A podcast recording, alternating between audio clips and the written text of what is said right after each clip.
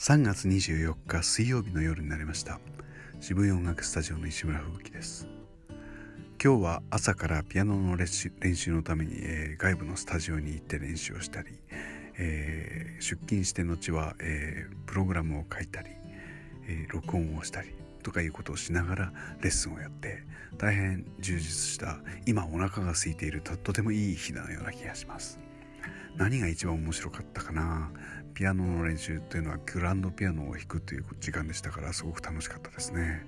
それからプログラムを作るっていうのはその自分の曲のサイトの中の話なんですけども、えー、一言一言で検索できるですね。あの言葉だけで曲が導き出されてその曲がいつ演奏されたかっていうリストまで出てそれをのリストを押すとその日のセットリストまでリンクがたどれるっていうですね。まあよくやったよこんなことみたいなことができてです。これが結構いじると面白いっていうのができたのでもう即こう本番のサイトに反映させてしまいました。はい1分を過ぎております。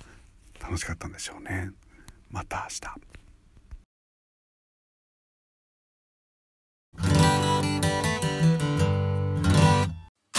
一日一日を大切にとは言いますが本当に大切にできているでしょうか？誰も答えを教えてはくれないし確かめてもくれません。だから一日の終わりにちゃんと証言しておこう。まずはやってみようか。